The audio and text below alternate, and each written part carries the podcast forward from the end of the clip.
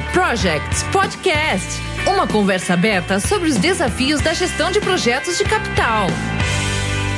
Olá, amigos do Capital Projects Podcast. Eu sou o André Schoma e estou aqui para mais uma conversa aberta sobre os principais desafios da gestão de projetos de capital.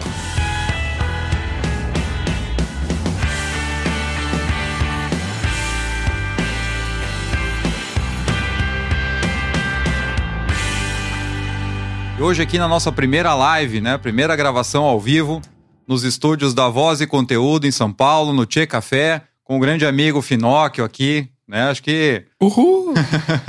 um uma grande, grande escolha aí para um primeiro, né? Uma primeira live. Então, espero que vocês curtam. É um bate-papo, né? Estamos no bar, já tem até uma cervejinha aqui, uma água. Estamos aqui para uma conversa sobre smart contracts com esse cara que é um dos ícones da gestão de projetos no Brasil, ele é um educador e consultor na área de gestão de projetos e PMO, criou a metodologia PM Canvas, fiz questão de trazer aqui o meu livro autografado do Project Canvas. Depois eu vou querer um registro também do dia da nossa live, né? E ele autografado já, né, já vale alguns bitcoins, quem sabe daqui a pouco mais ainda. E vamos escriturar no blockchain essa é. transação. também criador, né, do Tact, e é um influenciador na área de gestão de projetos e eterno pesquisador na área de gestão de projetos desde sempre, sempre trazendo muitas novidades, puxando o mercado além das suas fronteiras. E hoje aqui vai falar de um tema muito especial, né, de smart contracts, que é algo que já é difícil da gente ouvir falar, imaginar como fazer, então, só você mesmo para contar para gente. Ótimo. Então, Finóquio, primeiramente, muito obrigado por topar esse bate-papo aqui e contar essas histórias, né, e falar sobre esse tema com os nossos amigos do Capital Projects Podcast. Excelente. Ok, pessoal, sejam bem-vindos. É um prazer estar com vocês aqui e inaugurar esse, esse, essa live aqui no Capital Projects. Fantástico, só pessoas top. Eu me sinto honrado de estar aqui com vocês. A honra é minha, uma alegria, né, trazer um ícone da nossa gestão de projetos aqui para um primeiro bate-papo ao vivo. E vamos lá, conta um pouquinho para nós e para o nosso público da tua experiência, como que você chegou até aqui, né? Conta um pouquinho da, da tua estrada. André, eu, eu vim aqui gravar e você estava falando, com, conversando com uma pessoa que foi muito importante na minha trajetória, que é o Alonso. Eu posso falar de uma maneira resumida que eu era um profissional da área de sistemas de manufatura, ERP, Sales and Operation Planning, MRP, MPS é, just in time, eu implantava sistemas industriais, implantava sistemas de controles industriais. Pré-SAP, vamos dizer assim. Quando começou aquela onda de ERP, MRP2, né? Eu fui para os Estados Unidos, estudei muito essa teoria e era um técnico disso daí. O que aconteceu na minha carreira profissional é que eu passei a liderar a implantação de é, ERPs. E eu fui contratado pela HP já como gerente de projeto para implantar SAP. É, eu liderei três implantações maciças de SAP pela HP, onde eu conheci essas figuras como o Alonso Soler, o André Barcauí, o Mauro Sotile, o Farhad, o Gutenberg, pessoas que estão aí no cenário nacional de gerenciamento de projetos. Olha só.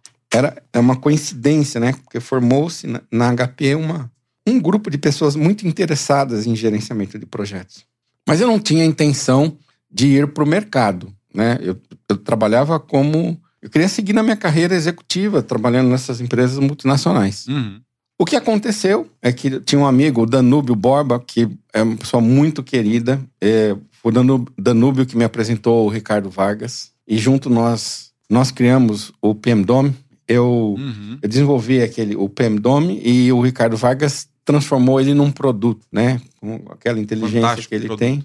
E nós ganhamos um prêmio do, do, PMI, PMI Professional, PMI Professional De Development Award, que é um prêmio concedido uma vez por ano do PMI. Exatamente nesse momento, então entra o Alonso também, porque uhum. o Alonso ele já estava é, trabalhando no mercado, já tinha uma empresa de consultoria na área de gerenciamento de projetos. E eu, justamente, ele me trouxe numa primeira oportunidade que era um projeto gigantesco, que era implantar um tipo de um ERP interno do McDonald's, é, associado com o Point of Sales, o PDV. Uhum. E foi um projeto de implantar na Europa, no Japão, e Olha foi um projeto fantástico, uma experiência que talvez eu e ele devemos contar juntos. E aí eu fui plenamente para o mercado, né?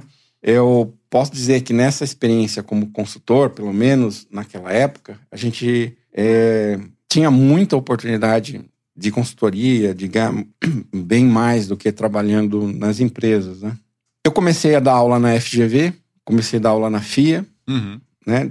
Durante, eu posso dizer que foi faz mais de 20 anos. E os MBAs, eles ensinam muito o professor, porque eles co é. co colocam o professor numa situação de negócio complicada. Imagina você com 30 alunos é, de todas as empresas, de várias é, Cada um de uma área uma diferente. área profissional e o professor está lá domando esse touro bravo. Eu dei infinitas aulas de MBA e isso surgiu também muitas oportunidades de consultoria. Uhum. Eu dei consultoria na Petrobras, eu dei consultoria na, na Ambev, na ABI nos Estados Unidos, implantei PMO. É, olha, posso dizer que eu trabalhei das 10 maiores empresas, eu trabalhei com educação e consultoria. É, foi uma, muita oportunidade. E eu me coloco muito na área de inovação. Né? Uhum. Eu, é uma área que eu gosto. Eu gosto de pesquisar a fronteira, gosto de trazer coisas novas para o campo. Quando o negócio já está plenamente em uso, é, eu já cumpri a minha missão. Eu tenho que, eu tenho que buscar trazer, um, algo novo. Eu tenho que trabalhar no R&D, na pesquisa e desenvolvimento, mais especificamente na pesquisa. E isso foi, foi muito bom para mim, porque fez eu, eu lançar vários produtos né, uhum. no mercado. A gente aprende com a dor também. Ah, nem tudo dá certo. A gente, nem, nem, tudo que a gente pesquisa dá certo, nem tudo que a gente implanta dá certo, mas vale muito a pena. Vale. Não, com certeza. a gente até tava batendo um papo aqui. Imagine a resenha, né? Acabei de gravar com o Alonso Soler, o Finoc chegou, e aí eles começaram a contar um pouquinho de alguns causos e eu falei assim: isso aqui é um PayPal máfia do Brasil, né? Da gestão de projetos, porque olha que grupo fantástico, né? Que trabalhou lá atrás juntos e aí que depois puxou o nível da nossa gestão de projetos. É. E hoje todos são profissionais aí muito reconhecidos e muitas referências para vários profissionais, inclusive para mim. Então, por isso, poder contar com vocês aqui no, no podcast né, é fantástico, né? Poder trocar figurinha com os caras que eu sempre admirei, sempre busquei aprender com.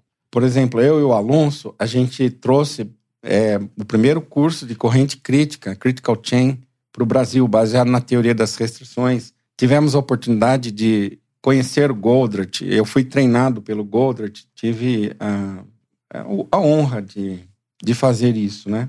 E isso tudo somou um tijolinho, né? No que a gente faz, no que a gente é. produz, no que a gente propõe. Inclusive nisso, nesse tema que a gente vai conversar sobre os smart contracts.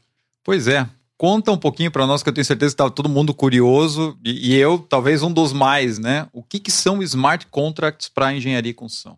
André, eu vou dar um resumo porque o pessoal fica muito curioso de saber o que, que é um smart contract. Então, sem embromation, sem enrolar mais. É só aquele contrato com assinatura digital que eu dou um ok e põe um e-mail? Não, ele não é isso.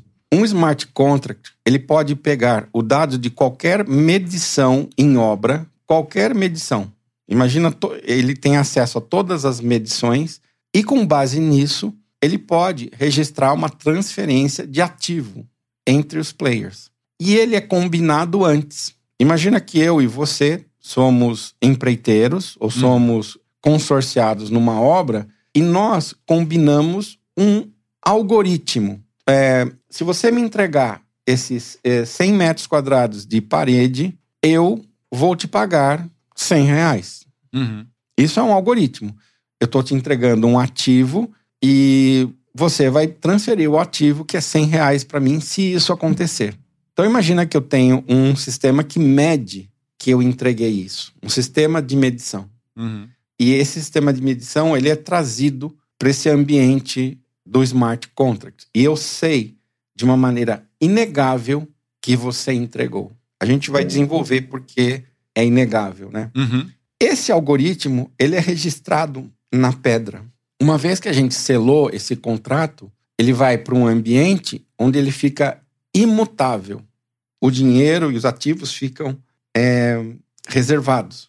E é impossível eu te entregar essa parede sem você me pagar. Uma vez que eu provei que eu entreguei essa parede, o dinheiro vem automaticamente para mim. Então, o que isso cria? uma nova modelagem de negócio. Ele permite novos tipos de consórcios e novos tipos de risco.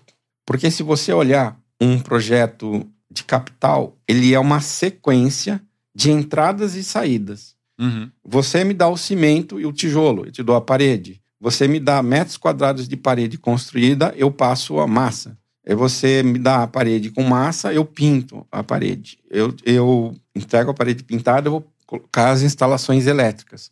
Então você percebeu que existe um fluxo de ativos e, por exemplo, André, é impossível que eu. É, vamos, vamos supor que você é o cara que construiu a parede. Mas se eu estou comprovando por medição a parede pintada, é impossível eu falar que você não construiu a parede. Exato. E o smart contract, ele sabe tudo isso. Ele sabe todas as medições que existem numa obra e ele consegue validar. Ele consegue validar as é, transferências e o, e o pagamento de dinheiro. Tudo isso que eu estou falando já é uma tecnologia corrente. Por que, que ela não existe hoje no Brasil? Porque o, o governo brasileiro ainda ele não fez uma lei que valida eu te pagar é, com é, criptomoeda. Uma Uhum. vez que o governo validasse isso, estaria pronto. Essa tecnologia não é uma tecnologia do futuro, é uma tecnologia existente. Então hoje já é possível fazer tudo isso que você está comentando. Ou seja, você pode programar, você tem tecnologia para isso e você conseguiria implantar num projeto a partir de agora. Claro, Sim, leva um tempo, a gente vai, vai andar pelas dificuldades né, de, de como chegar lá, mas termos de tecnologia, hoje estaria disponível. sim, a tecnologia é uma tecnologia corrente. Agora, não é você pegar um, um arquivo do MS Project e você passar para um smart contract. A modelagem que você faz com eh, Work Breakdown Structure e cronogramas, ela não é uma modelagem pronta para o blockchain. Uhum. Você tem que modificar essa modelagem. Eu posso dizer que a modelagem para o blockchain, ela precisa de mais informação. Você requer mais informação de planejamento. Uhum. E dela, uma vez que você forneceu mais esse, essa informação, você pode derivar e integrar todas as outras. Como, por exemplo, gerar o project automaticamente, ou gerar a work breakdown structure automaticamente. Bacana. Até uma pergunta que o Marco Salles tinha encaminhado para a gente antes pelo Instagram era justamente se você acha que vai ser possível num futuro próximo a gente pagar contratados de obra com criptomoeda. Eu acho que vai ser sim, e mas você pensa a mudança que isso significa. Porque vamos falar o, mer- o mercado da construção. Eu posso contratar um engenheiro russo. Se, eu, se o governo autoriza isso, Uhum. por que, que eu vou contratar um engenheiro brasileiro se eu posso contratar o engenheiro russo? Então significa uma mudança radical. Não me parece, por uma série de questões, uma questão de mudança cultural e, e vontade política, eu não senti, é, desde do boom do, do Bitcoin, que houve no Brasil, houve um boom no Uhum. bit- do Bitcoin. Em 2017, 2018, houve um É. boom que você encontrava na rua pessoas banais, pessoas sem grandes formações na área financeira, era, eram investidores de Bitcoin. É. Chegou num momento que tinha mais investidores de Bitcoin no Brasil é, do que é, investidores na Bolsa. Sério? Sim. Olha só. Em 2018, por aí. Antes de estourar aquela primeira. Antes disso. Foi aquela queda vertiginosa. Então, o que, né? que aconteceu também a queda? Não houve uma proteção das pessoas, né? Porque quando você faz um movimento grande, as leis precisam proteger as pessoas. As Uhum. pessoas são. Imagina que você implanta uma coisa tão forte, tão legal, e as leis não protegem. Uhum. Né? Acaba as pessoas ficam fragilizadas de golpes. Houve- Houveram muitos golpes no Brasil. Ainda Muitas ocorre. pessoas investiram uma parte significativa do dinheiro e é, foram subtraídas do dinheiro e não houve nenhuma, nenhum tipo de proteção por parte do governo ou por parte dos órgãos regulatórios. Eu até não sabia que esse esquema de pirâmide financeira não tinha regulação ainda. Estão lutando para ter lei para proteger as pessoas e enquadrar os crimes. Quer dizer, estamos Sim. muito atrás, né? Sim, E eu não, eu, eu não gosto nem de lembrar de Bitcoin, porque assim, quando eu fui fazer o meu Executive MBA na, na Espanha, em 2014, em um trabalho em equipe, a gente tinha que pesquisar novas tecnologias. E aí o nosso grupo ficou com Bitcoin. Eu, na época, não conhecia, tinha só ouvido falar e tal, e fui estudar e eu era o líder do grupo para fazer aquele trabalho específico. Então, eu mergulhei, pesquisei, a gente foi, fez, e eu olhei aquilo e falei: esse negócio tem futuro. Não sei se, como moeda, vai ser tudo aquilo que está se falando, mas a tecnologia, né, ainda não entendia nada, né? É, é não que hoje entenda alguma coisa, mas assim, pelo aquele tempo que a gente teve para pesquisar. E aí eu olhei, o Bitcoin estava custando acho que 1.200 dólares. E eu pensei assim, eu acho que esse negócio vai para frente, e foi o meu parecer para o grupo, e a gente apresentou isso em sala. É, eu acho que eu vou comprar um para ver o que vai dar, né? Só que, pô, 1.200 dólares. Na época o dólar estava 2,90. E eu olhei e falei assim, e não tem esse dinheiro para arriscar, né? Para jogar fora. hoje o Bitcoin tá. Agora caiu bastante hoje, mas tá mas 47 tá mil dólares e o dólar tá quase 6. E vai. Tá subindo, assim, ele caiu vertiginosamente ontem e agora tá subindo vertiginosamente. É. Quer dizer, só nesse movimento. Quero nem, quero nem lembrar disso, porque dá uma, né? Dá uma famosa dor, dor de corno.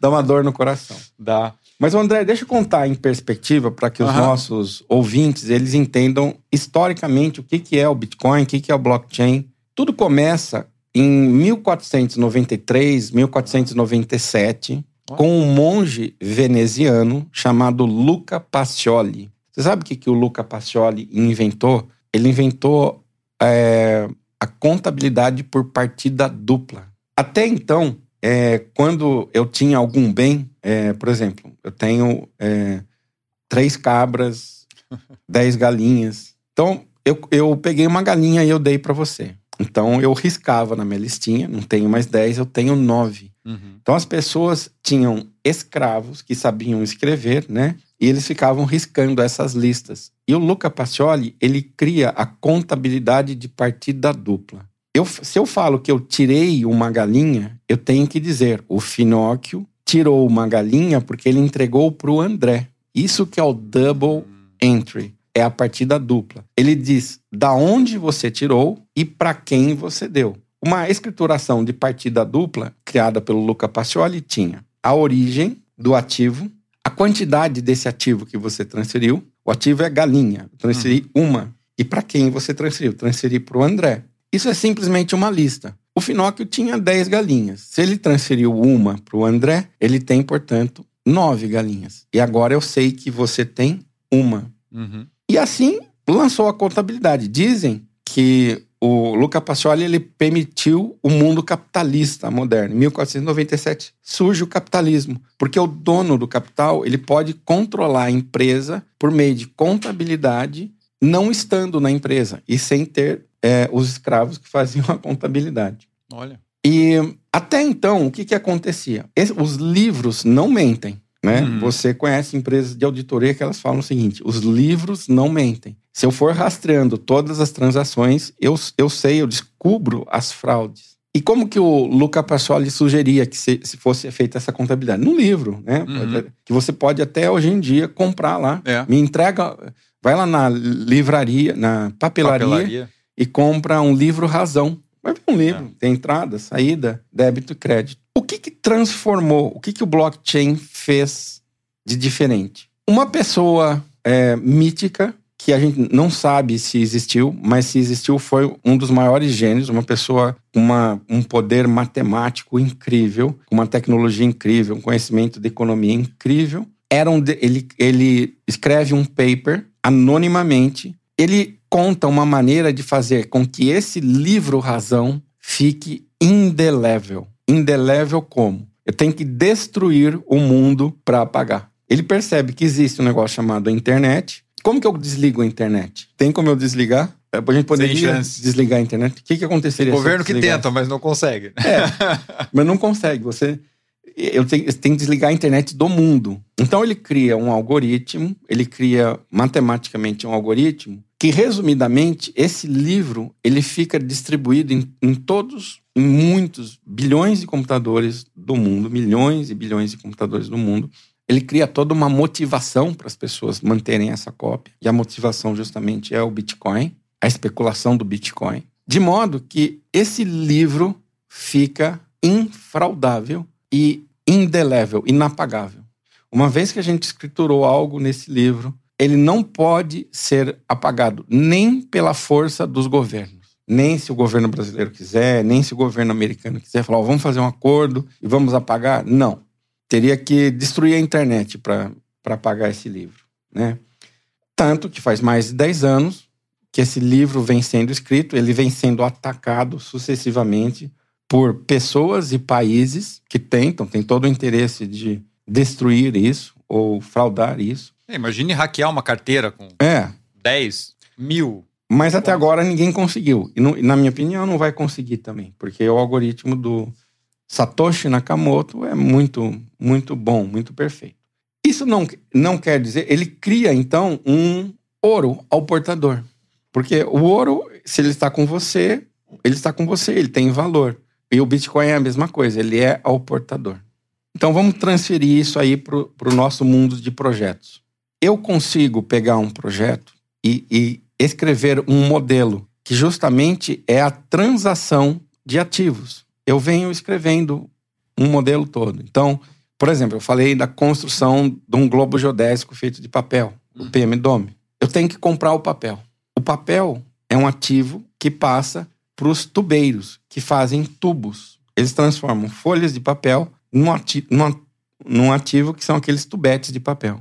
Para construir um domo geodésico, você tem que pegar esses tubos de papel e cortar em dois formatos, grandes e pequenos. Então, o, o cortador de tubo passa o ativo tubo enrolado para o cortador, que transforma em tubos formatados.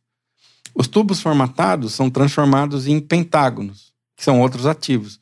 Então você imagina pegar um projeto e você modela todas é, as transações de ativos. Aí vem um grande desafio. Como que eu faço a medição? Eu posso ter um drone que vai lá e, e por imagem conta quantos tubos você fez. Eu posso ter um IoT que você põe os, os tubos e ele faz um check. Eu posso ter um sistema de apontamento mas de alguma maneira é preciso ter um sistema de medição. E esse sistema de medição, ele também pode ser transformado em algo indelével. Então, vamos dizer que eu tenho um drone, que ele bateu uma foto, sobrevoou você, você estava fazendo pentágonos. Então, no momento T1, T2, T mais 1, ele bate uma foto. Essa foto, ele passa por um dígito verificador que é um hash, verifica que não, aquela, aquele hash não pode ser, essa foto não pode ser modificada, e ele sobe ela no blockchain. E lá do blockchain, eu leio, eu falo assim: o André me entregou cinco pentágonos. E tem a foto registrando o timestamp e que isso não pode ser apagado. Então aí está a verificação, né? Isso cria, claro, um, um, um desafio, André, que é o desafio do last mile. O quanto que essa foto, que eu bati a foto e tem o hash e, e tem a criptografia, ela é confiável uhum. quando eu subo no blockchain. Né? Existe esse problema da, da última milha, né? do ponto final. Uhum. Mas uma vez que isso foi feito, imagina que eu tenho todas as condições para honrar o nosso contrato. Porque você não pode mexer mais, ou seja, eu não posso, ali tá. Eu não posso mexer mais. Exatamente. Então, é, um smart contract ele é considerado uma máquina de Turing completa. O que, que é isso? Ele é, ele é um computador tão bom quanto qualquer outro computador. Todo tipo de cálculo que um computador faz, ele pode fazer. Uhum. Ifs, end, while, not, todo tipo de validação que seja possível um computador fazer, um smart contract consegue fazer. Então, imagine o pacto mais criativo que nós fizemos. Então, eu vou pagar aos tubeiros toda vez que o cara que entregou um pentágono registrar um pentágono. Então, ó, tem o, tubeiro, tem o formatador, eu estou pagando dois para trás. Uhum. Aliás, eu poderia até fazer um acordo com o cara que fornece o papel. Eu falo assim: olha, eu não vou te pagar pelo papel, mas se você vir junto nessa empreitada, toda vez que a gente entregar um pentágono pronto, eu te pago mais pelo papel. Uma vez que eu não comprei o, o material de você, uhum. você é meu sócio. Então, toda vez que nós, como equipe, entregarmos um, um pentágono pronto, eu vou te pagar, ao invés de 10, 12 pelos pentágonos. É, vamos pegar um outro exemplo aqui, totalmente nada a ver com projetos de capital. né? Porque um domo geodésico é um projeto de capital. Não tem os tubos lá, não tem, tem as coisas, tem. os ativos lá. Mas, Então vamos, vamos pegar um exemplo aqui. Imagina que eu, eu fabrico torta, eu fabrico tortas de maçã. Uhum. E você é dono de uma rotisserie. Você vende as tortas de maçã. Normalmente eu vendo por 10 e você vende por 20 Uhum. no mercado. Mas você tem que comprar as tortas de mim. Aí você compra essas tortas é, por 10, armazena no seu estoque, e na hora que as pessoas lançam lá no PDV, no, no, no POS, é, você registra na sua contabilidade, vendi uma torta, debita do estoque, e, hum, e você ganha, tem um lucro de, de 10. Você compra por 10 e vende por 20. E se a gente fizesse um acordo diferente? Eu deixasse as tortas com você em consignação. E o seu POS, o seu POS, ele tá ligado no Ethereum, que é a plataforma de smart contract. Toda vez que você receber 20 relativo ao ativo torta de maçã, ele faz o seguinte: ele transfere 15 para mim e 5 para você. Você percebeu que você, como dono da rotisserie, você não está mexendo com capital? Você está conseguindo vender sem pôr capital, sem tirar dinheiro É do verdade. bolso. Eu não preciso né? comprar antecipado, né? Exato. E ganha a minha margem em cima da venda. E eu que estou vendendo, eu, ao invés de receber 10, eu estou vendendo 15. Uhum. E como o livro ele é infraudável, o sistema de POS ele está ligado no blockchain, ele não consegue ser fraudado. Nós dois temos garantias. Eu não Uhum. preciso é, confiar em você. O sistema do blockchain garante que essa confiança se dá. Então, eu posso dizer que o blockchain ele permite que pessoas que não necessariamente se confiam façam negócios juntos. Porque eu poderia fazer se eu confiasse plenamente em Sim. você, mas eu, em você eu confio. Aliás, se eu for vender Ufa. tortas de maçã, eu Tá confio bem, né? muito em você. Mas eu não posso confiar em todos. É. Se eu sair vendendo torta de maçã confiando em todos, eu vou à falência. Uhum. Né? Então o blockchain ele permite que isso seja feito, que eu faça essa, essa- essas transações. Agora, traduza isso para o mundo de projetos, onde os ativos são mais caros. Nós não estamos falando de tortas de maçã. É. Nós estamos falando de coisas mais caras. E ele permite, ele viabiliza que coisas sejam feitas. O que logo de cara ele permitiria? Vamos, vamos pensar na construção de uma refinaria. Uma refinaria, normalmente, ela é dividida entre 10 empreiteiros. O blockchain, ele permitiria que ela fosse dividida entre 100 empreiteiros, logo de cara. Porque era dividida entre 10 empreiteiros com base em acordos individuais. Uhum. Mas se eu tenho um sistema automático que honra acordos, eu consigo dividir em mais, né? Eu consigo dividir em mais players e fazer com que esses players se, se validem, né? Ao, ao invés de diminuir é, a capacidade de integração, ela aumenta a Aumenta. atividade de integração, pois o trabalho de um valida o trabalho dos predecessores anteriores na cadeia. Então quer dizer que eu não consigo mais ficar segurando aquela medição e não pagar para botar uma pressão extra no empreiteiro. Sim. É, esse é um grande desafio do blockchain, porque numa última instância, o que, que o blockchain ele, ele mostra como cenourinha? Ele impede a fraude, ele impede a corrupção. Uhum. E justamente, na minha, na minha opinião, por isso é que ele é uma coisa antissistema. Uhum. Ele, de uma certa forma, ele é o antissistema. É. Apesar que toda tecnologia você pode fazer o bem e o mal, né? Sim, sim. pode ser usada para fazer o mal. A- a- a- as pessoas têm inspiração infinita para fazer as duas coisas. Tem, né? Infelizmente.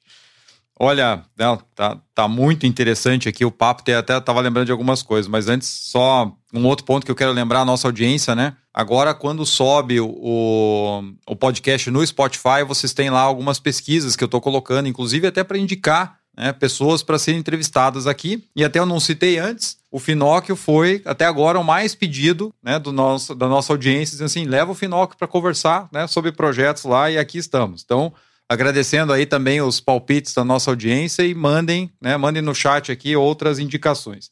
Eu lembrei de um caso que não é com blockchain, mas que aparentemente já está pronto para colocar, não é na, na construção, mas tem uma grande cooperativa que opera com soja, que o pessoal me comentou o seguinte, que o cooperado, ele, ele tem, né, para quem tem silo e tal, ele, ele fica mantendo lá na propriedade, cuidando do preço e tudo, e daí, ou quando ele precisa vender, ou quando o preço está bom, ele decide que ele vai levar para a cooperativa lá para processar 10 carretas, 30 carretas, enfim, uma carreta. E aí ele chega na, na portaria, ele passa na balança, ele é identificado, né? ele chega lá no, no, no silo, ele descarrega e a carreta sai. Quando a carreta chega no gate e faz a pesagem vazia, que aí você tem o líquido que foi transferido para a cooperativa, ou seja, foi vendido, cai a TED na conta dele. Então, assim, isso Exatamente. feito por ERP. Exatamente. Agora, você botando o blockchain, Exatamente. já tá, o processo está pronto. Exatamente. O que, que o blockchain som, somaria nisso? Eu poderia, é, porque aí existe, é dentro de um ERP. O que, que é um, um ERP? Seria interessante eu te mostrar. Quando, ó, imagina, vamos voltar ao exemplo anterior. Você é a rotisserie e você implantou um ERP. Vamos dizer que seja da TOTS. Eu gosto da TOTS. Uhum. Né? Eu tenho DataSul, mas você tem o seu ERP e eu tenho o meu. O que é o blockchain? É a gente implantar um ERP só. O mesmo livro razão, a gente divide o mesmo livro razão. Quando você escritura o livro, ele é escriturado no seu ERP e no meu. Então você percebeu nesse exemplo que você deu do, do cooperado, uhum. eu poderia muito rapidamente estabelecer um smart contract com outras cooperativas, outros cooperados e outros players, colocar esse smart contract no ar e já estaria pronto nos nossos ERPs. E aí hoje a dificuldade é como é que eu comunico dois sistemas diferentes e aí eu faço a comunicação. Até uma época na DataSul eu trabalhei num projeto que é a interligação do ERP com o sistema de leilão reverso, na antiga BMF, Sim.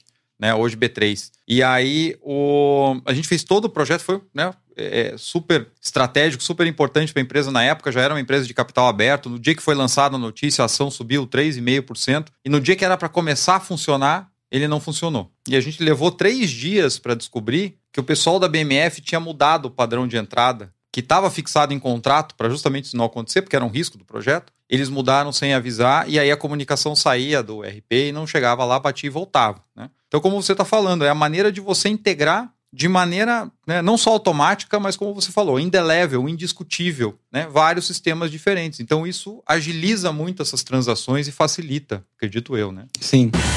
Você está ouvindo o Capital Projects Podcast. E como é que eu, indo para o caso de projetos de engenharia e construção, o que que eu preciso? A gente pensa no contrato lá na frente. Então, assim, eu fiz a Sim. minha engenharia do modelo tradicional, dali eu vou tirar quantitativos, eu vou definir uma estratégia de contratação, seja um EPC, seja um preço unitário, seja, né, reembolsável, que aqui não se usa tanto. E aí eu passo para suprimentos, suprimentos vai fazer a minuta, vai contratar e vai colocar o cara na obra e volta para mim, ou seja, como engenharia, como construção, cuidar daquele contrato, liberar a medição, mas depois tem que passar por aprovação de um, de outro e tal. Então a gente pensa muito o contrato como fim de linha. Agora tá claro, né, pelo que você está trazendo aqui, que eu preciso trabalhar lá no front-end, eu preciso começar a estruturar no, no meu projeto para isso. É. Por onde eu começo? Como é que eu faço essa essa divisão dos ativos, do, né, dos pacotes de serviço, de modo a que depois eu possa medir via smart contract? Você precisa planejar, basicamente. Uhum. Né? É, se você quer levar o seu projeto para o blockchain e para os smart contracts, é necessário você planejar.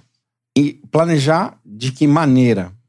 De uma maneira componentizada. O que é a componentização? A componentização Componentização é você quebrar em blocos que elas têm, que, ela possu, que esses blocos possuam uma entrada e uma saída. Se você pensar um projeto, todo bloco tem uma entrada de asset e esses assets podem ser informações, uhum. podem ser, por exemplo, informação meteorológica, pode ser materiais, podem ser ativos críticos, é, podem ser desenhos é, industriais, pode ser BIM, pode ser uma série de coisas, entradas. E eles produzem saídas. Essas entradas vieram de um supplier. E as nossas saídas, elas vão para um customer. Uhum. Então, quando você você está planejando um projeto, você tem que componentizar, quebrar isso.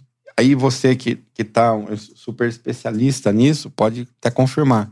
O que, que é o Advanced Work Package, não é? Uhum. A gente já estava conversando sobre isso, né? O Advanced Work Package é um, é um work package que tem entradas e saídas e ele é puxado, né? Pelo customer e pelo supplier, né? Uhum. Tem uma relação de customer supplier, né? Tem. Você vai amarrando toda a cadeia, desde a engenharia até o pacote de instalação e o workface lá na ponta. Exato. Então, eu imagino que com a modelagem AWP, ela já está pronta a AWP está pronta, Porque ela, ela dá esforço, né? Dá um Uhum. trabalho de você fazer isso. É. Se você não fazia esse, essa quebra, esse pensamento antes, você tem agora que parar e fazer. Então você pode traduzir isso no smart contract. O problema é que o pessoal faz tardiamente. Pois depois é. Você, você quer, depois que você desapareceu com a informação, Uhum. transformar isso num, num smart contract. Aí não é possível. Eu vejo bastante isso através do AWP materializando algo que a gente já vê há muito tempo no mercado. Ou seja, eu deixo para pensar na programação na hora que eu estou precisando dela.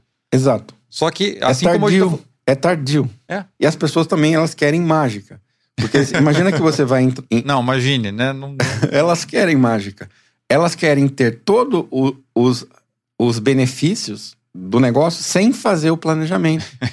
Porque imagina que você não faz AWP ou você não faz Critical Chain. Você não, você não tem informação. Uhum. Você, você não, se você não trabalhou a informação, você não vai ter. Se você não trabalhou um master data, você não vai ter. É, as pessoas, por exemplo, falam assim: puxa, vamos implantar o BIM. Mas o, o BIM é um library que demora, sei lá, um ano, dois anos para a empresa construir. Ela construiu todo aquele library, aquele master data, e aí ela se beneficia desse planejamento. Uhum. Mas no começo, ele dá mais dor, ele Tá. dá mais trabalho de planejamento Tá. que é um grande desafio, né? É, o, é a curva J. No começo, toda a tecnologia ela vai te dar mais trabalho e menos benefício. E depois que ela começa a subir e dar benefício. É. Eu, inclusive, recentemente, né, trabalhei em alguns projetos onde o BIM, meio que pelo cliente, ele vinha para salvar tudo. Tipo, a minha engenharia tá ruim. Não, vamos trabalhar no BIM porque ele ajuda na integração e na qualidade e tal. E aí vem a contratada de engenharia e coloca as coisas soltas no espaço. assim. Então, assim, tem essa estrutura aqui que não tem nenhuma ligação com aquela, que não tem nenhuma. Mas por quê? Porque não é a ferramenta, é a informação que eu preciso alimentar. Ou seja, o projeto não tem informação necessária para você criar o modelo. Então, a culpa não é do modelo, o atraso não vinha porque eu não tinha a ferramenta.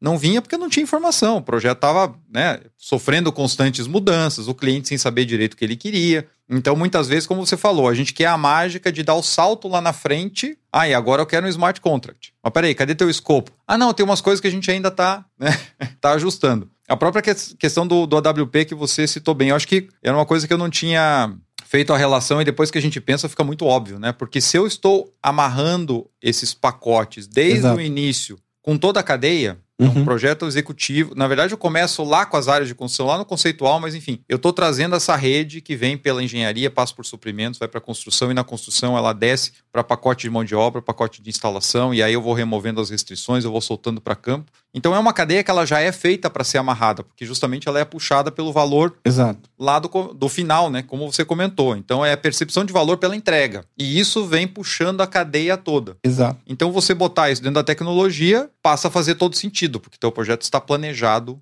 para isso. E, e eu até lembrei de um caso, a gente conversou uns anos atrás, que você comentou, chamando a atenção dessa, de, de uma questão que muitas vezes para quem está na engenharia isso fica meio é, assim à parte. A gente tem composição de preço unitário para muita coisa dentro da construção. Sim. Tanto que é a maneira com que o pessoal gosta de orçar, né? Então Sim. você tem lá quanto de mão de obra, quanto de material e tal, para compor, né, um metro quadrado de alvenaria de tal tipo. E aí você usa, inclusive, esses índices de produtividade, tudo para poder, dentro da quantidade que eu preciso fazer, definir a duração. E aí eu, eu trabalho no meu cronograma. Então a gente trabalha com uma base, muitas vezes, de preço unitário. Esse preço unitário, você me disse lá atrás, né? E, e- e trouxe de volta hoje, ele é um bloco É um bloco. você tem ali né, é, N vezes aquele unitário de um metro quadrado que eu uso para orçamento, eu uso para cronograma, eu uso para disparar a parte de suprimentos, mas apesar de eu estar trabalhando isso na mesma obra, eles são usados de maneira isolada. Isso. As pessoas jogam fora a informação. Então, imagina que você está numa metodologia avançada. Ou seja,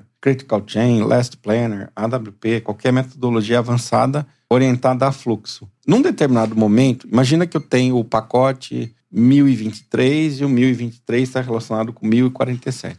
A pessoa põe uma ligação lá no project entre eles. Na verdade, quando ela põe essa ligação, ela está jogando fora a informação. Porque qual é a informação? Do ativo que está sendo transacionado. Eu, já, eu tinha essa informação, porque eu fiz o planejamento, eu fiz a engenharia, eu sei o ativo que está sendo. Mas eu, eu, num determinado momento eu jogo fora essa informação. E ao jogar fora, eu estou perdendo uma informação importante e que poderia estar no smart contract. Porque justamente na hora que você me entregar o ativo, eu passar o drone e bater a foto, eu sei que o 1043 entregou e fez o handoff para o pacote 2027. Então as pessoas, elas, por desorganização, elas jogam fora a informação. Pa para você fazer a engenharia, é necessário você ter toda a informação, mas elas não se organizam e acabam jogando fora. Yeah. Até interessante, né? Pensando mais para frente. Então você trabalha o voltando no AWP e na modelagem BIM, você vai amarrando com os tags e tudo. Depois você, isso né, compõe os sistemas de operação e aí você faz a entrega. Ou seja, como você está falando, a informação já tem. Até foi Sim. uma pergunta do, do William Nicolati aqui. É, como aplicar? Né? A gente vê que muita coisa do que precisa a gente já usa. Ó, só que de maneira isolada. Você que conhece mais a AWP que eu, eu vou te fazer uma pergunta. Eu vou te dar supplier. Eu tenho o supplier? Tem. Eu tenho o input que ele dá para mim? Tem. Eu sei que ativo que é? Uhum. Eu sei a quantidade? Sabe. Eu sei o processo, o, o work package, a transformação que eu vou fazer com esse ativo? Uhum. Sei o dono desse, desse processo? Sabe. Sei. Eu sei o, o output. Uhum. Eu sei Sabe. a quantidade desse output. Sabe. E sei quem é o customer. Também. Então eu tenho tudo. Eu tenho tudo para transformar isso num smart contract. E veja eu tenho como... supplier, input, process, output e customer. Veja como isso facilita a própria gestão porque a gente, mais uma vez, se fica tratando orçamento, ah, olhando as unidades e composições. Eu olho o planejamento, medindo produtividade em cima da mesma composição, mas sem fazer interrelação. Até que né, é, é, vai sair uma, um episódio com com o Maurício, que a gente falou muito de project controls, né, das dificuldades que as empresas têm de controlar, sendo que a informação está ali. Então, quando você prepara isso de maneira prévia, as coisas fluem, ou seja, as amarrações elas se tornam possível se tornam confiáveis, porque muitas coisas que a gente usa para controlar, você desconfia da informação, porque, poxa, será que isso aqui está considerado? Não está? Como é que isso está sendo medido? Né? E, e, na verdade, pelo que a gente está falando aqui, boa parte disso já está na mão e não é uma questão de tecnologia, é uma questão de planejamento. É. E aí a tecnologia vem para você amarrar tudo e dizer assim, beleza, agora vai rodar em cima disso. Agora, onde está a boca do jacaré no Brasil? Você sabe que é a boca do jacaré? Isso aqui é o ritmo que os Estados Unidos cresce, ou a China, tá vendo? Uhum. Isso aqui é a curva que o Brasil. Essa boca aqui, ó, ela tá abrindo no Brasil. Tá. A gente tá distanciando. A gente já foi mais perto, né? Mas a gente tá distanciando. A tecnologia está fazendo muito isso, né? Por exemplo, você pega um hoje um, um, o óculos do Facebook, você põe a sua mão na frente e você vê o seu dedo fazendo isso. Ou seja, a tecnologia de reconhecimento ela está fazendo uma transformação é, na medição das obras. Então, eles estão tendo uma vantagem competitiva incrível. Uhum. Porque você tem que apontar ou lançar coisa quando hoje a imagem já já resolve o problema. E então, você, você, lança e precisa fazer o relatório fotográfico, pra, cola no PowerPoint para mostrar por que, que eu estou Exato. medindo. Exatamente. então, também, nós também temos, olha só, né? Também tem uma tem. medição por imagem. Exatamente. No PowerPoint. tem, mas faz um PowerPoint pro chefe. Exatamente isso. É, a pessoa que, que é, produz o PowerPoint pro chefe, eu falo que são é, motoboys de luxo. É o cara que ganha salário de engenheiro, mas ele faz trabalho do motoboy, porque ele Pô, trans... muito isso, final. Ele transporta a informação, ele pega a informação que está aqui, põe no, na caçamba lá da, da moto e transporta para o chefe. É o PowerPoint. E o chefe duvida da informação, às vezes é. a informação até chegar lá já está velha, né? É, exatamente. Não tem o single source of truth, o único ponto de verdade, né? É. O, o Thiago Freitas está perguntando para nós aqui como é que o blockchain faz valer os claims entre empreiteiros, no caso legal, ou seja, como é que funcionaria essa parte de pleitos que é tão comum ainda nos nossos projetos? Então, é uma boa pergunta. Você lembra do Luca Pacioli, o que ele inventou? Uhum. Ele inventou aquele livro que você compra lá na livraria, né? Do livro Razão. Então existe um Project Ledger. Toda transferência de ativos elas, elas teriam um single source of truth, um único ponto de verdade, que seria um livro que registraria todas as transferências de ativo. Eu te, eu te entreguei um, é, um saco de areia, eu te entreguei isso, eu te entreguei esse deliverable, eu fiz um handoff de um guindaste, de um recurso crítico. Tudo isso seria escriturado num, numa única fonte, que seria esse single source of truth. E os claims eles são baseados nisso. Porque o, a vantagem que eu vou contar para você é do dessa escrituração do Luca Pacioli, criada em 1497, é que ela tem devoluções. Você me entregou algo ruim, nós escrituramos uma transação. Eu te devolvi, tem a transação reversa. Devolveu a galinha. Você me entregou a galinha de novo. Eu te devolvi a galinha. Então, a gente fez isso 19 vezes, fica com 19 entradas, mas registrado se você está me devendo a galinha ou não. Isso no project não tem. E você passaria a ter isso no Project Ledger. Você indicaria quantas vezes você me deu o ativo e quantas vezes eu te devolvi ele. E toda vez que isso foi feito, eu registro nesse single source of truth. Isso aí é é base para os pleitos. É, porque provavelmente você me devolveu várias vezes. E é claro que essa devolução de várias vezes, num determinado momento, você me entregou certo. Mas isso causou um atraso. Né? Então, esse single source of truth, né, que seria o Project Ledger, né? eu chamo de Project Ledger, é, que é um livro razão, no fundo, seria a base para todos os pleitos. E amparado pelo, pelos, é, pelos documentos comprobatórios, fotos, blockchain, IoTs, é, drone, todas as coisas que, que seriam comprobatórias desse movimento. É, inclusive, é, você tem muito conflito em relação a relatórios de áreas de obra que estão apontando ali a quantidade de pessoas, a quantidade de equipamentos, quer dizer, tudo isso é mensurável. A quantidade de pessoas, você tem um sistema de ponto na obra, você sabe em tempo real quem está ou não está. Eu deveria saber, né? A gente demora um mês para saber quem é que estava lá ou não, às vezes. É, em termos de quantidade, aí, claro, você tem questões ou fazer a medição manual, como muito se faz hoje, ou aplicar tecnologias que te deem isso na mão. E aí, dentro dessa discussão toda, né, é, já não vai mais poder ficar naquele jogo de empurra, aonde é, o, o, contratante se recusa a assinar uma determinado né, um comentário ou aceitar um comentário que está no RDO, que depois pode dar né, ponto para pleito. Eu vou dizer que aquele equipamento estava ali, mas o cara podia ter desmobilizado, enfim, né? Você tem uma barreira cultural para transpor para que as coisas sejam de fato transparentes e justas. O que é é e é incontestável.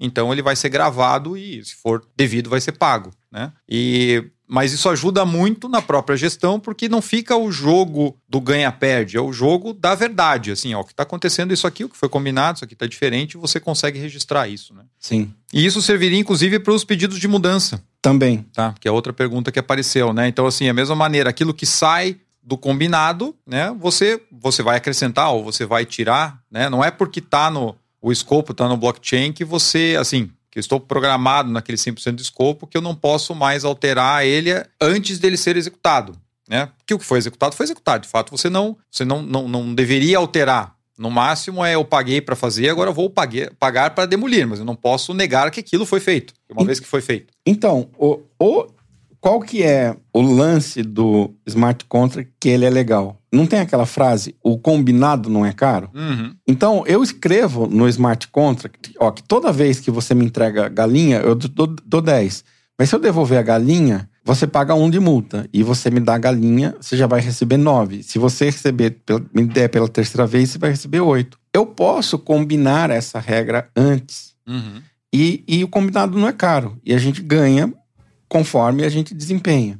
Né? Então, isso ajudaria muito a gestão de mudança. Mas deixa eu, deixa eu te dar uh, uma, uma visão nova de futuro, porque não é só tão simples como eu estou falando. Ele permite toda uma nova modelagem de negócio. O que eu tenho trabalhando, André, eu estou bastante naquela minha missão de, de fronteira. E você, para estar na missão de fronteira, você precisa codar, né? Uhum. Eu descobri há uns 5, 6 anos atrás que eu voltei a codar e eu recomendo todo mundo que pega o Python e faz aí as brincadeiras, porque se você não codar, você não consegue testar as suas teorias, né? Uhum. E um, uma, uma coisa que eu fiz é que eu eu estou trabalhando agora num algoritmo de nivelamento de recurso que ele é justamente baseado no, no livro Razão, no Ledger. Ao invés de você fazer o nivelamento de recurso num projeto baseado naqueles gráficos de Gantt, aqueles gráficos de barrinha, você faz ele baseado no histórico do livro Razão. Uhum. Porque o que, que ele é o nivelamento de recurso? Eu estou passando um recurso para você, estou fazendo um handoff, estou fazendo uma transação de partida dupla. Tem um, um, originador e um destinador. Tem uma determinada quantidade, e quando eu nivelo o recurso, eu estou nivelando a capacidade máxima.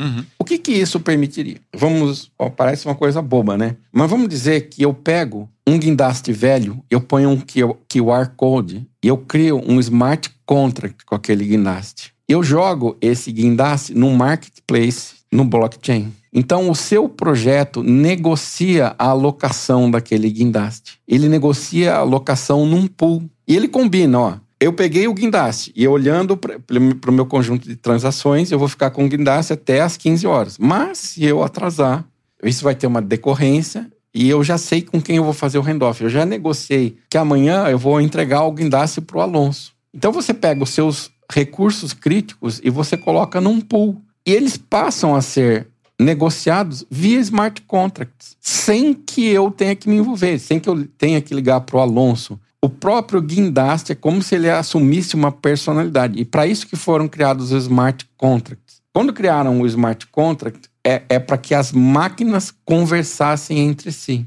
E o smart contract é a maneira de fazer isso. Agora, você pensa a vantagem que nós teríamos de pegar todos os nossos ativos mais críticos, guindastes, por exemplo, você sabe como, como é caro eu poderia. É, você imagina alocar numa região geográfica todos os guindastes que otimizassem as obras? Quanto de dinheiro eu não ganharia? E quanta oportunidade de negócio que não surge?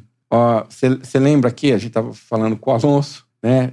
Tinha uma época daqueles anos 90 que você tinha sopão, né? Uhum. A pessoa era demitida da IBM, ganhava um sopão e, a, e comprava uma franquia do café do ponto no shopping para ganhar dinheiro. Você imagina que nesse futuro você vai comprar um guindaste. Você vai comprar um guindaste e vai deixar esse guindaste ganhar dinheiro para você. Você percebeu o que, que o smart contract ele permite? Uhum. Ele yep. permite que as pessoas invistam. Né? O guindaste não precisa ser mais da empresa X. Ele pode ser da pessoa que recebeu um sopão e comprou um guindaste. E como tem demanda muito para o guindaste, é um ótimo negócio. Com você certeza. põe o guindaste e faz o seu dinheiro voltar. Ó, olha a dica aí, pessoal. Dica de investimento aí. Capital Projects também é né, consultoria financeira. Acho bem legal. Você está ouvindo o Capital Projects Podcast.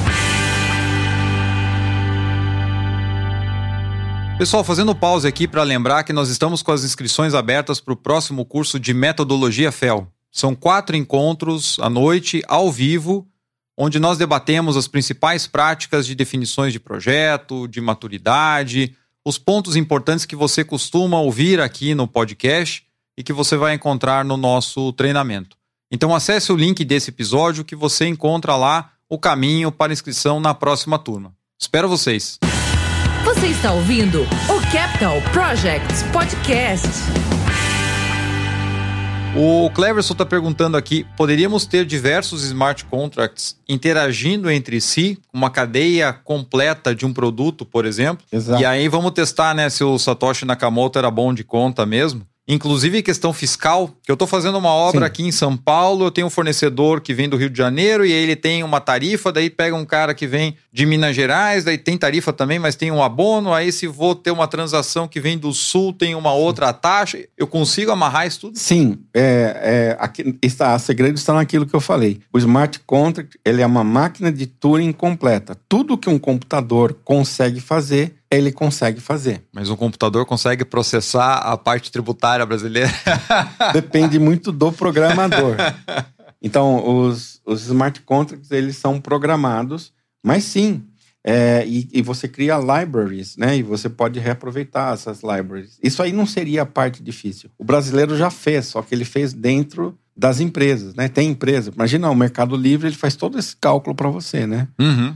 O Mercado Você nem Livre sabe o que está por trás. Eu comprei o produto, o frete é, é tanto, não sei quanto é que vai pagar de imposto para um, por outro. Já está acontecendo isso, né? O Mercado Livre, o cara está no Rio de Janeiro, ele comprou uma coisa do Rio Grande do Sul, é, a empresa que forneceu é de São Paulo e a nota fiscal, enfim. É, essas, esses desafios. Só que o que, que acontece quando você tem um smart contract? Você cria um ambiente, existe um environment. O Ethereum, por exemplo, as plataformas dos smart contracts. Então eles vão é, conviver nessa, nessas plataformas e essas plataformas provavelmente vão conversar entre si. Uhum. Mas hoje você lança numa, você escolhe uma plataforma e todos os smart contracts que estão naquela plataforma eles conversam. Como? Por meio de troca de ativos né? Então, sim, a, resposta é sim para tudo. Dá para dá para ser feito isso daí.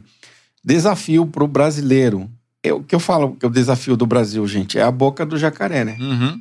né? A gente está se distanciando muito rapidamente e na agenda política não tá essas coisas de inovação tecnológica. O pessoal não está mudando as leis para o Brasil ser mais próximo da China ou dos Estados Unidos, né?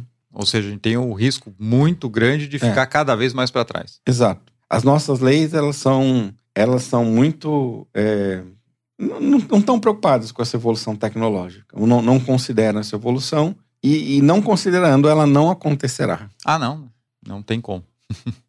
Ainda mais uma questão assim, não é só você ter a tecnologia, vontade para fazer, mas aí, né, como a gente falou ali na, na pergunta do Thiago em relação a claims, aí você vai para a justiça levar um contrato que estava validado por blockchain e daí o contratante vai dizer: "Não, eu fiz, mas eu não reconheço mais aquilo porque aquela transação não deveria ter sido feita. Quer dizer, se você não tiver um arcabouço jurídico que dê sustentação, isso abre uma brecha para né, que aquilo não, não, não tenha validade, ou enfim né, que você coloque em credibilidade a própria é, transação. Mas para a gente não reclamar do Brasil, a vantagem no Brasil é que nada vale e tudo vale aqui também. Ao, ao mesmo ponto que não existe nada regulado, eu também posso reclamar de tudo e a gente tem alguma flexibilidade, vamos dizer assim. É. Tem que o... torcer para que vá para o lado certo, né? Ah, pois é. O Wagner está perguntando aqui, né, se já temos cases a respeito dessa aplicação de smart contract em projetos de capital no Brasil ou fora. Existem. O, o mercado do Vale do Silício, o Silicon Valley, ele está em amplo, ele nunca parou. Né? No Brasil houve, houve um choque lá em 2018, houve um, uma depressão e ele nunca parou. E como, como que esses smart contracts eles voltaram? Eles voltaram muito forte com um negócio chamado NFT. Uhum. Que o negócio ele tá tão avançado que eu não consigo muito descrever para vocês. Mas o NFT ele não é só aquele negócio de arte, de transformar a foto ou um meme numa arte. Ele, ele é a venda de coisas intangíveis, como um direito. Né? O André está aqui com a, a camiseta do Capital Projects. Ele, para vender essa camiseta, ele tem que fabricar, pagar o cara que faz o desenho e pagar o estoque. E se com NFT, ele compra o direito a ter a camiseta. Então, quando você vende um NFT, eu compro o direito a ter a camiseta e eu, eu compro esse direito direto do fabricante. E toda vez que você vender uma camiseta, pague, pague-se ao André um capital project. Tudo isso está já acontecendo nos Estados Unidos. Hum. Isso encaixa-se na, na, No mundo está havendo uma revolução no e-commerce. Existe um negócio hum. chamado Omnichannel. O que, que é o Omnichannel? Você chega numa loja, né? Você vai lá na Fest ou vai no Magazine Luiza e a pessoa acessa o estoque de todo de todos os magazines Luiza. Então, Não só eu, daquela loja. Ele fala assim: vá para sua casa que a geladeira vai chegar antes de você chegar. Ele vendeu o estoque de toda, todas as lojas. O que, que os smart contracts estão fazendo? Eu posso te dar o direito de comprar uma geladeira. Eu, é, a, a Brastemp emite uma NFT, ou a Electrolux emite uma NFT e você vai lá no Omnichannel e compra o NFT. Quem tem feito muito isso, um exemplo de quem tem usado de uma maneira assim soberba tudo isso é a Tesla e o Elon Musk. Ele tem puxado isso, ele tem, ele tem chegado e batido no mundo. Eu quero isso. Ele levantou o blockchain. Blockchain lá nos Estados Unidos também estava dando uma caída. Ele foi lá e, e tum, e levantou e começou a, a lançar todas essas coisas. Está em verdadeira ebulição meus amigos de projeto de capital, tem um amigo, não vou mencionar quem, que ele está construindo ativos no metaverso e vendendo como NFT. E ele está ganhando Olha. bastante dinheiro. então você tem que ser esperto do mundo, né? Uhum. Você não, não tem que ficar perguntando que empresa que está fazendo isso. Vai lá e faz, ganha dinheiro. Ele ele está ganhando uma boa grana fazendo isso em games, né? Uhum. Então é, que empresa que está fazendo isso? Você, eu sugiro que você faça. Vai lá, constrói no metaverso, faz o NFT, faz os smart contracts, ganha o seu dinheiro e depois você conta isso para as outras pessoas, né? É. Até você falou do Elon Musk, né? Tem teorias aí que falam que ele é o, o, o Natoshi Sakamoto, né? Então, então na frente que o cara pensa e também dá umas especuladas boas aí é. com. A gente não sabe, né? No mundo, né? nada, nada é certo, né? É. Mas que é fantástico. O Elon Musk, ele é Você estava comentando é, de, de, toda essa questão né, do contrato, da amarração e tudo, e eu estava pensando num, num, num, artigo que eu li, acho que é uns dois meses só, que eu estava procurando alguma coisa sobre smart contracts e tal, até para poder embasar aqui uma, uma futura conversa. E aí eu vi um caso que eu achei muito interessante, que era o caso do testamento. Que aí a, o, o, autor ele diz o seguinte: eu não lembro quem escreveu, mas ele dava esse exemplo assim, né? Então, imagine que você, você falou das três cabras e as dez galinhas. Isso uhum. tudo está escriturado no blockchain. Então, todo mundo sabe, né? Não só o governo, o mundo inteiro sabe que aquilo ali é meu, está registrado, né? Indelével. E aí eu morri, uhum. né? Mas eu deixei um testamento dizendo que as três cabras vão para uma pessoa, duas galinhas vão para outra, uma galinha vai para outra, tal, tal, tal, né? Isso tá também validado. A partir da hora que o hospital faz, né, é, emite o certificado de óbito, ou seja, né, é, reconhece oficialmente, né, que a pessoa morreu, automaticamente esses bens são transferidos. Verdade. Ou seja, é, é automático. Aconteceu Sim. uma coisa, ele, dispara, ele é o gatilho que dispara as outras Sim. ações e o negócio está resolvido. Você não tem um inventário de 10 anos para o negócio ficar rolando e não achou fulano, e o ciclano não assina e não sei o que. Não, está registrado, é isso, né? É isso que funciona. Então achei bem interessante, né? Ilustra bem essa, essa amarração e como as coisas podem ser mais ágeis e mais certeiras. Né? Não dando margem para, ah, não, mas não é bem assim, isso aqui é meu, não é, não combinei, né? Então, bem interessante. Ó, o Guilherme é, Boechat está comentando aqui, embora não seja aplicado a projeto de capital, me parece que já existe um smart contract entre o, a RHI, Magnesita e Gerdau, onde o critério de remuneração é performance do refratário nos fornos. Olha que interessante, né? Então isso a gente deve ver expandir muito né, Sim, nos próximos anos. Muito. Você está preparado para isso. E nós, como, como profissionais, né, precisamos estudar e estarmos preparados para isso. E como que a gente viu aqui já, em termos de programação, é, para dar base para esses acordos, a gente já tem tudo. Falta fazer bem feito e organizar. Exato. Né? Exato. Que legal. Não é sem esforço. Então, não. Isso, não é, André, esse aqui é o, assim, o grande desafio das, das pessoas, das empresas, né? Quando a gente implanta uma metodologia, é a pessoa achar que, olha, essa, essa tecnologia ela veio para salvar. E eu, o fato é que a tecnologia ela precisa de mais informação. E você tem que trabalhar para produzir essa informação em projetos. E no momento correto, né? Se você quer transformar um projeto no smart contract, é perfeitamente factível transformar, mas você vai ter que planejar. E, e, se você e aí você está muito... dificultando o Finoc. Se você tem muitos projetos, significa que você tem que planejar muitos projetos, né? Agora as pessoas elas querem uma mágica. Ela fala assim: puxa, eu tenho 800 projetos de capital e não tenho tempo para planejar eles, mas eu queria que tivesse isso nesse smart. Gostei, gostei disso que o Stock está falando. Vamos fazer? É, é, mas você sabe que você tem que planejar supplier, input, process, output, customer. Você tem que parar e se deter um determinado momento para fazer isso. É claro que quando você faz um primeiro, se transforma em templates demais. E fazer o primeiro vai ser muito difícil, o décimo vai ser difícil, mas a partir que você tem templates e modelos, você vai construindo uma biblioteca e vai se transformando fácil. Mas coisas não acontecem por mágica. É. Mas eu sinto esse pensamento mágico na maioria das empresas com quem eu convivo. Acho que é só você. Eu não, né?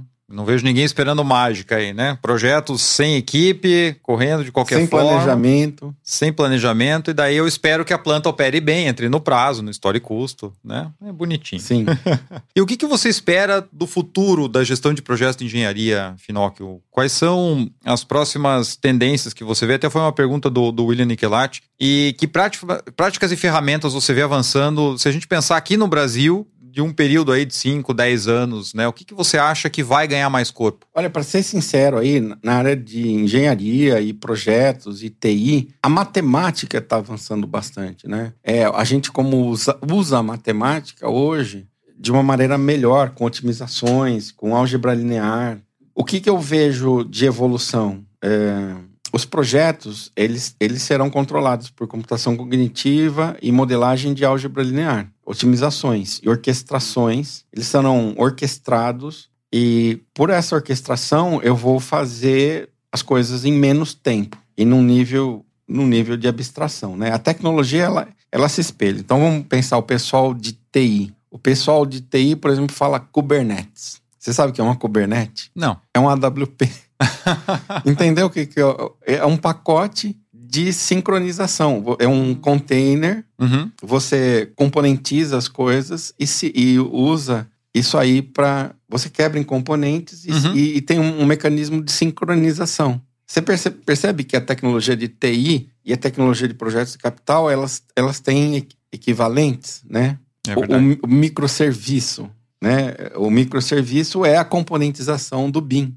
O BIM, eu, eu transformo isso aqui num objeto uhum. e eu, posso, eu passo a invocar esse objeto, entendeu? Então, existe, existe a tecnologia ela, ela começa a aparecer em diversas frentes, as mesmas coisas, com nomes diferentes. Então, o que, o que, que eu posso recomendar para vocês? Estudem mais matemática. Álgebra linear vai ser muito importante, especialmente na computação cognitiva.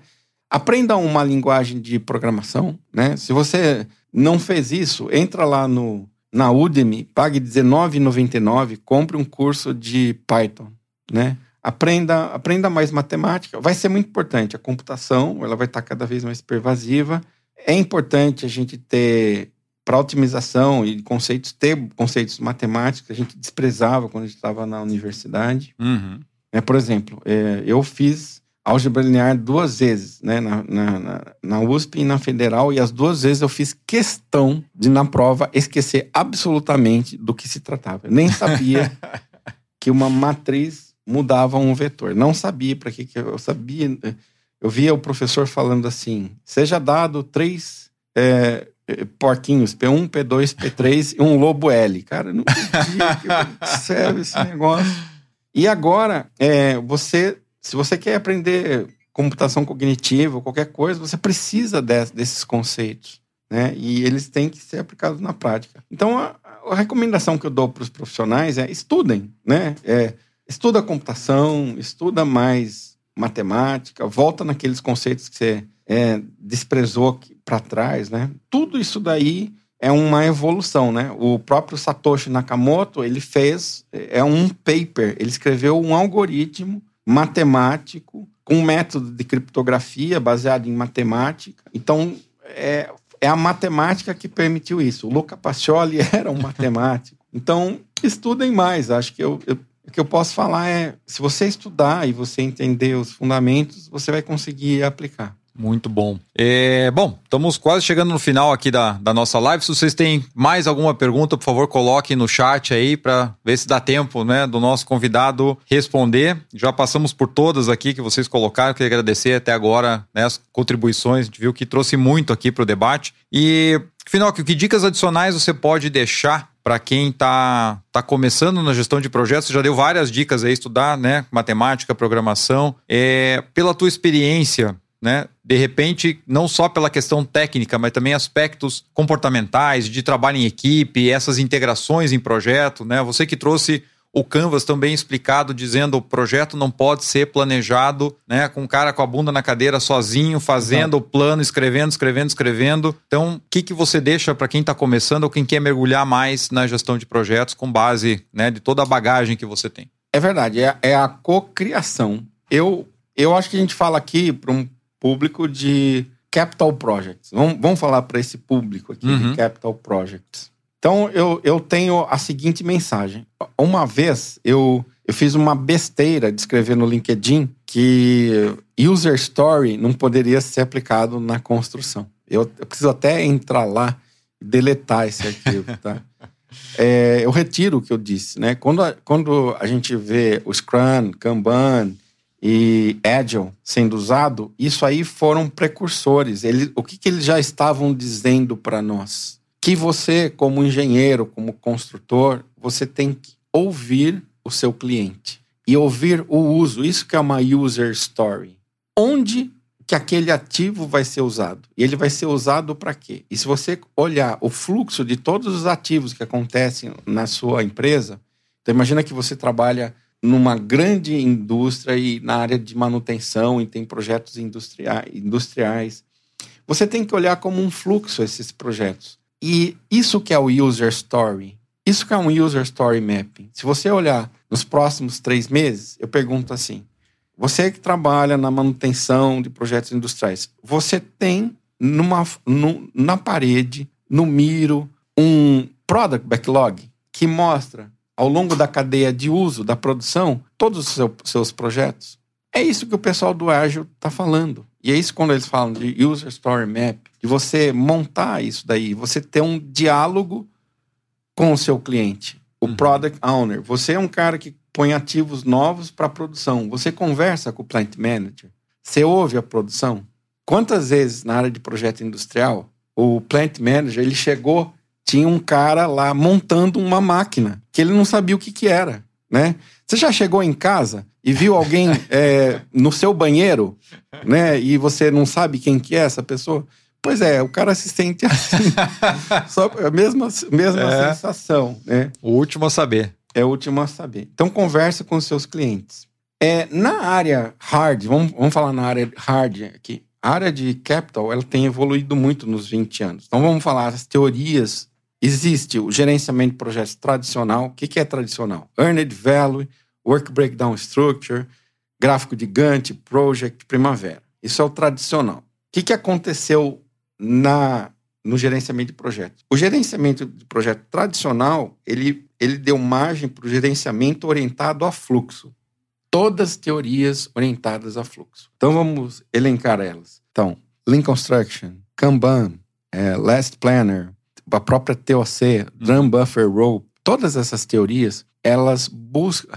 É, ultimamente tem sido usado muito linha de balanço, né? Embora uhum. não seja uma, uma, uma coisa, coisa, nova, nova é, tem emergido uma série de softwares de, de alinhamento de fluxo baseado em linha de balanço. Então, todas essas teorias, o que, que elas visam? É maximizar o retorno, postergar os desembolsos e antecipar as receitas. Uhum. É uma coisa tão velha quanto isso, né? Então eu acho que você pode se preparar e trazer essas novas coisas. Estudar essas, no essas novas teorias, né? É a recomendação que eu te dou. Você abraça uma dessas teorias de gestão de projeto orientada a fluxo, mas também não espere mágica. As coisas acontecem, tem, ela, elas acontecem no seu tempo. Demora tempo para você construir os hipercadastros, né? Que são necessários. Uhum. E muito esforço, né? Muito esforço. Você, o esforço de hoje, ele vai recompensar daqui 18 meses. Você vai perceber que aquele trabalho de construção,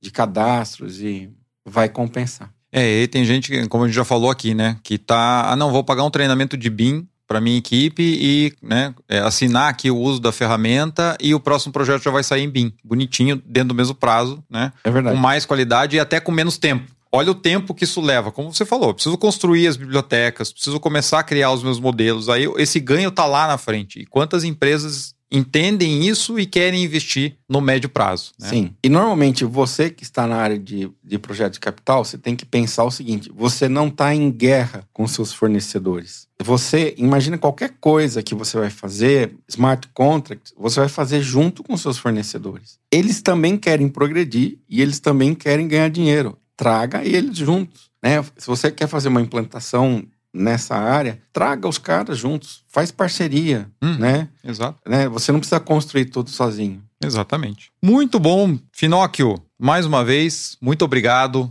por vir aqui bater esse papo com o nosso público do Capital Projects Podcast. Tenho certeza que é uma conversa que vai abrir a mente de muitas pessoas, né? A gente enxergar o projeto de forma diferente, enxergar que essa cadeia, né, é, é ela precisa estar tá bem planejada, bem preparada, e aí eu tenho N benefícios para colher ao longo do caminho com o uso da tecnologia, mas isso antes vai depender de um trabalho, né? Como a gente falou tanto aqui de planejamento, de definir exatamente o que você quer, fazer os acordos e depois seguir. Então, mais uma vez, muito obrigado por bater esse papo conosco aqui. Tenho certeza que nosso público adorou. Obrigado, André. Até a próxima. Valeu, pessoal. Valeu. Pessoal, mais uma vez, né? É Quero lembrar que estamos no estúdio da Voz e Conteúdo aqui em São Paulo. Né? O grande Lucas está conosco aqui cuidando de toda a parte da, da infra. Vocês não estão vendo ele, né? Mas assim, som, imagem, climatização, né? Ele é o cara que resolve tudo para nós aqui, tá dando uma baita de uma força. Então, queria agradecer muito ao Lucas, ao Gustavo Passe, né? Que é da Voz e Conteúdo. E, gente, vocês né? É, vão ter esse vídeo, vai ficar no canal. Obrigado por todo, todo mundo que acompanhou, mandou as perguntas. Muita gente vai ver isso gravado e vai ouvir no, no podcast.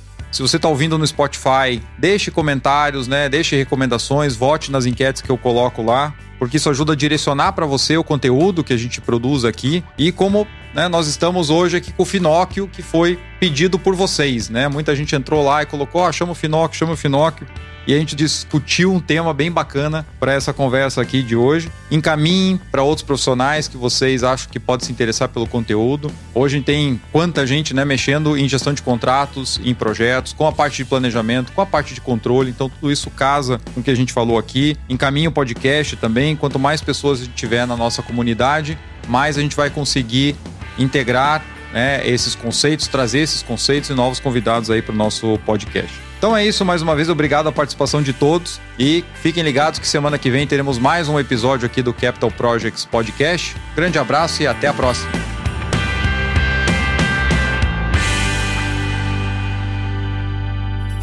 Uma produção, voz e conteúdo.